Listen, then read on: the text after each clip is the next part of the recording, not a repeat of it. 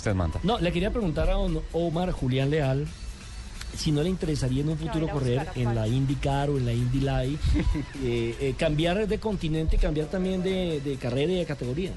Pues ya eso me lo han preguntado muchas personas. Es más, yo estuve hablando con, Juan Pablo, que me estuvo acompañando en la carrera de, de, Monza, y pues estuvimos hablando juntos. Él me decía que por qué no miraba de pronto el camino de la Indy. Pero pues eh, yo, yo pienso una cosa, ¿no? O sea, uno para llegar a indicar, uno puede llegar también, así tengas 28, tengas 30 años, puedes todavía eh, tener una buena carrera en indicar. En cambio en Fórmula 1, si tú ya tienes 26, 27 años, ya te, ya te cogen como un cucho. Entonces... Como un cucho. o sea, ¿yo qué soy? No, pero... no, tú eres no, no, qué pena, qué pena. O sea, no, yo ya, o sea, yo ya. sí, yo, yo recuerdo, yo conocí, yo conocí a Jean-Louis Perdón, entonces nuestro TC es de, de momias. No, para de todo un poquito. no, pero mira, yo conocí a Jean-Louis Klesser corriendo el Dakar en el año 2004 y tenía 53 años. En el famoso Klesser Special, que fue la araña del desierto que él construyó en Francia, justamente para tratar de ganarle a los Mitsubishi de Masuoka y, y Peter Hansen. Eh, eh, entonces, ¿de cuántos años corrió eh, el, argentino? Eh, Fangio. No, ya bien avanzado de edad. ¿Cierto? Por encima de los 40 años, claro. Casi de 50, creo. Juan Manuel Fangio. Bueno, pero Omar Julián, em, entonces es difícil que cambie, ¿no? ¿Y qué tan cerca está de llegar a la Fórmula 1 teniendo en cuenta que la próxima temporada sigue en GP2 eh, con Carlin? No, pues todo depende de, todo depende de mí, la verdad. Eh, depende del trabajo que hagamos.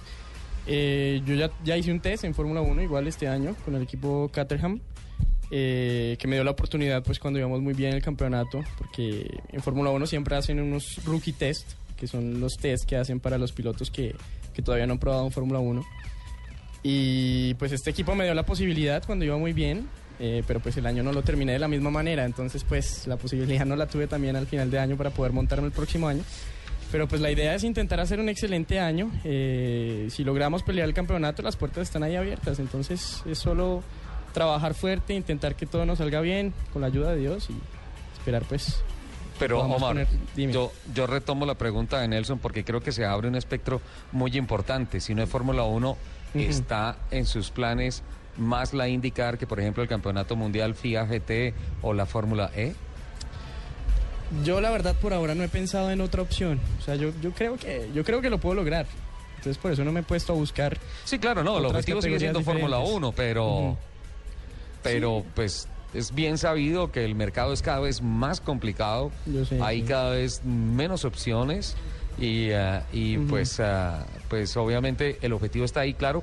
Mentalmente usted está 100% enfocado en la Fórmula 1. Ventaja, tiene una ventaja y es que hablando aquí este micrófono, el equipo de Eric Carlin es prácticamente un promotor de fórmula de, de, pilotos de Fórmula 1, un semillero. Sí, el equipo, o sea, la ventaja mía es que tengo un muy buen equipo igual, que tengo un equipo que tiene muchísimos contactos en, en Fórmula 1. Es más, mi, compañero de equipo de este año, Felipe Nasser, eh, va a estar en Sauber el próximo año.